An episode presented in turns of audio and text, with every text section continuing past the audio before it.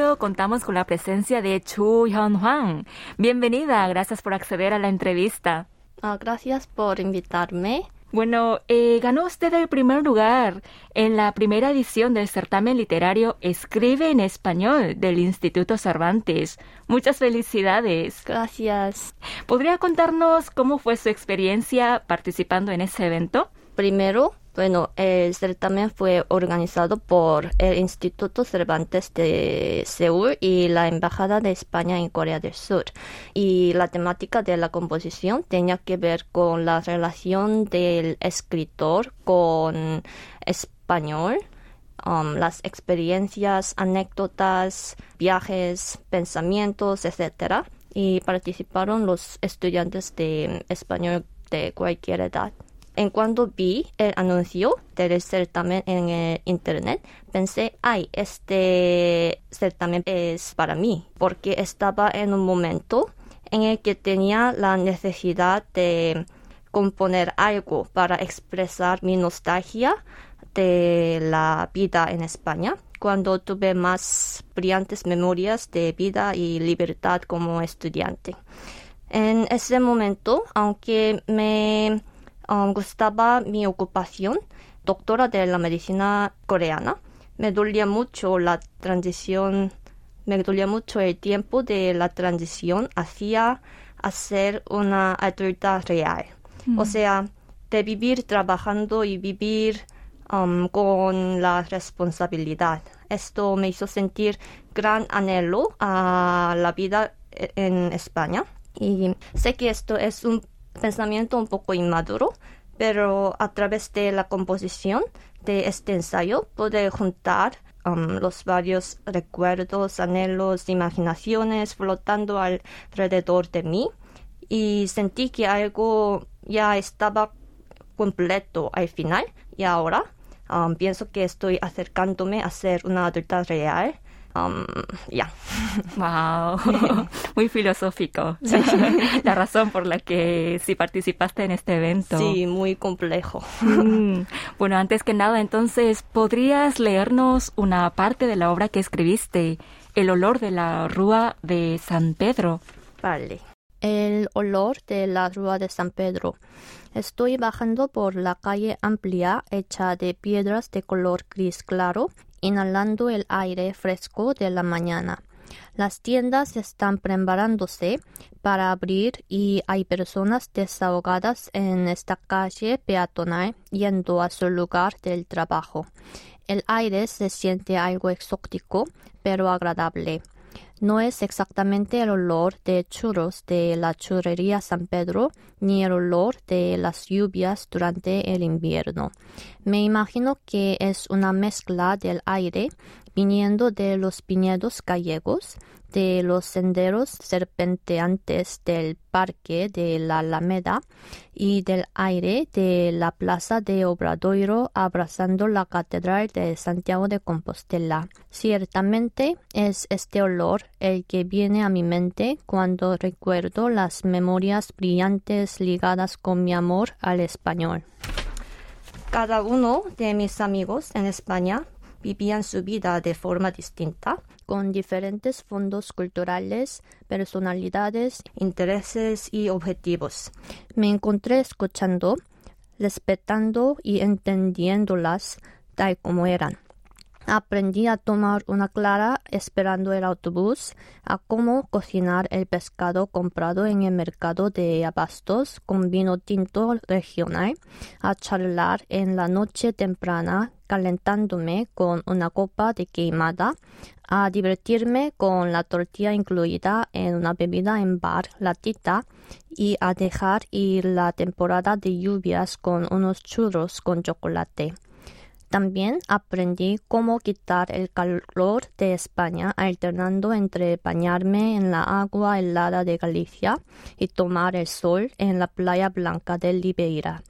Y el frío de marzo desaparecía en las termas en Ourense. Conocí cómo se celebra la Semana Santa siguiendo la procesión en Sevilla. Incluso los cabríos que descubrí entre las paredes rocosas del Torcal de Antequera son ahora parte de las invaluables memorias que llenan mi corazón como amante del español que soy. De mis amigos en España aprendí no solo el idioma, sino también a cómo adaptarme, respetando y viviendo en armonía con la diversidad. Con ese descubrimiento salí de España y fui a Perú a trabajar en la Organización Internacional del Trabajo y ahí trabajé para la erradicación del trabajo infantil por seis meses. Luego visité Escuela Nacional de Salud Pública de Cuba a fin de investigar y ver el sistema conocido de la salud pública. Así quería retribuir al mundo que enriquecía mi vida. A veces cierro los ojos y recuerdo el tiempo más feliz de mi vida. Las memorias siempre se desplegan con las imágenes de una chica andando en la rúa de San Pedro. Esa calle con su fragancia dirigía a esta chica soñadora a una aventura estupenda y hermosa en España y Latinoamérica pero el sueño nunca termina, sigue siendo más grande cada día. Wow, muchas gracias. Es como si lo estuviera viendo cómo has pasado en España, lo bien que has pasado en España, qué has hecho al escuchar tu texto. Rúa de San Pedro, supongo que es el nombre de, de una calle. Sí, de hecho vivía en una callejón acerca de la rúa de San Pedro. Por eso cada mañana bajé por esta rúa de San Pedro para ir a la universidad. Para ir a la universidad. Sí. Entonces en España estudiabas en una universidad. Sí, sí. Estuve en una universidad como estudiante de intercambio por seis meses. Estudié español y estudié la Organización Internacional del Trabajo porque era una parte de mi interés. Pero, ¿por qué fuiste a España?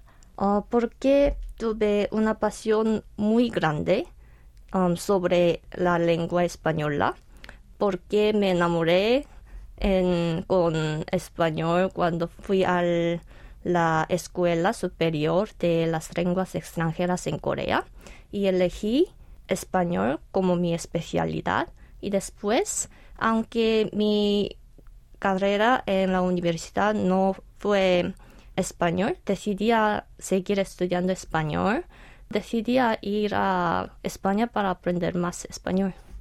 Entonces, ¿por cuánto tiempo estudiaste el español? Al menos por un año, pero después tuve oportunidades más, um, más oportunidades para absorber español. O sea, uh, aprendí español primero en Corea, en el bachillerato, y después en España como estudiante de intercambio. Y después fui a Perú para hacer una pasantía en la Organización Internacional del Trabajo. Y después de unos años fui a Cuba, no para aprender español, sino como una traductora de español con los estudiantes de medicina para hacer unas prácticas en los hospitales cubanos. ¿Hay alguna experiencia inolvidable que te gustaría compartir sobre los viajes que ha hecho a los países hispanohablantes? Mm, por supuesto. Um, cuando fui a la Amazonía, en Perú, estuve en la pura selva por unos días y allí nadé mucho en el río Amazonas. El agua tenía la temperatura perfecta, nadie ni nada me molestaba excepto las pirañas que me hacían cosquillas en las piernas. Mientras flotando en el agua, enfrente de mí se abrían el puro cielo azul, la selva frondosa y el sonido de llanto de los monos. Fue el momento más asombroso y, e inolvidable de mi vida. Supongo que sientes algún atractivo especial por los países hispanohablantes. Sí, sí. No sé por qué, pero cada gente tiene sus cosas favoritas. Español es uno de mis cosas favoritas. ¿Cuál crees que es el mayor atractivo del español? Mm, primero, el español verbal tiene muchos sonidos glotalizados. Al pronunciarlo, el acento me parecía muy rítmico y me resultaba muy divertido articular cada palabra. Y segundo, conocer esta lengua me abrió un mundo totalmente nuevo. Por ejemplo, el flamenco, las obras de Gaudí, la Isla del Sol en Bolivia, las Islas Galápagos en Ecuador, etcétera, etcétera, me parecían son muy atractivos. Por eso um, empecé a aprender español con más interés y con más pasión. ¿Y cuál es su método de estudio? ¿Podría compartirnos algunos tips para aprender un nuevo idioma? Claro. Acerca de los trucos para aprender español, me parece que lo más importante es la motivación, porque es evidente que aprender una lengua es difícil. Me parece que hay dos, dos tipos de motivaciones. La primera es el puro interés, el cariño y el amor, como mi caso. Y la otra puede ser la necesidad. Por ejemplo, si una persona necesita aprobar una entrevista o examen, esto podría ser su mayor motivación.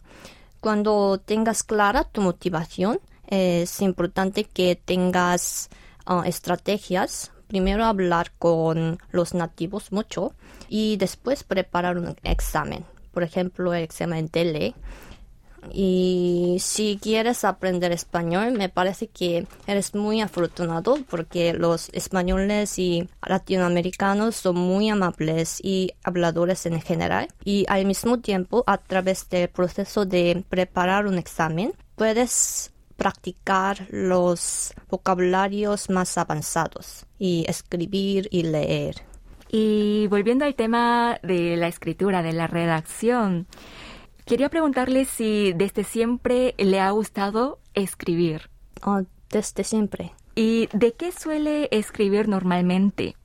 Mm, normalmente escribo sobre mis pensamientos, las imaginaciones, los recuerdos del pasado, tipo ensayo o diario, etcétera.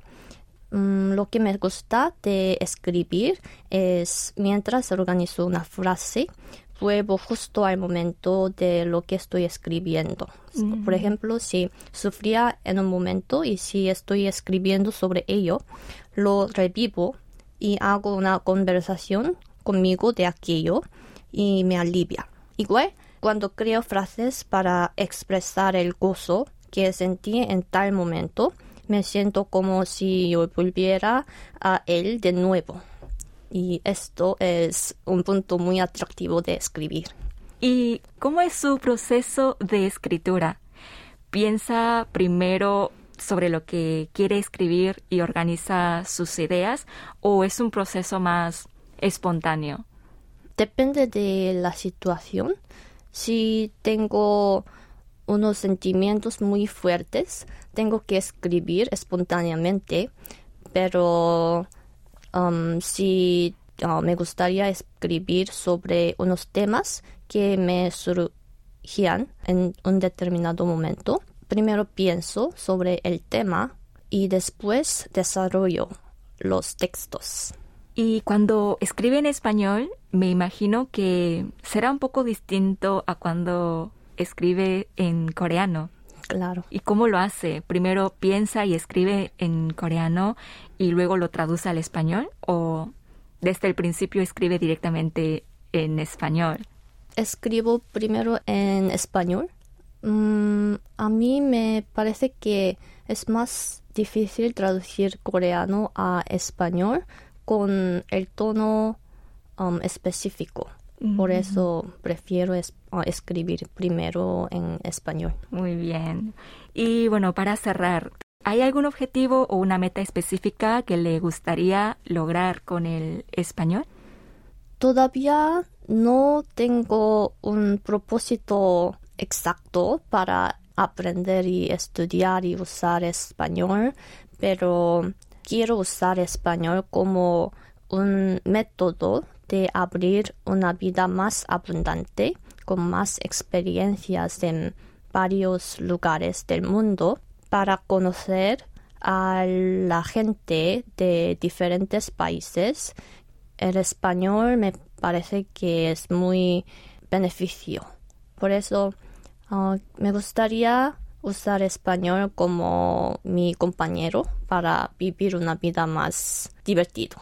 Y quería enseñar el valor de la medicina coreana a la gente de España y Latinoamérica. Y después tengo el plan de ir a España o Latinoamérica para abrir una clínica de medicina coreana y cuidar a los pacientes en estos países. Cuando estuve en Perú y España, de hecho ellos um, conocían una parte de la medicina oriental y ellos me preguntaban sobre cómo funciona acupuntura y eso. Me sentí que ellos tienen bastante interés en la medicina oriental. Por eso pienso que sería una um, oportunidad muy divertida y muy buena si abro, una um, clínica en esos países.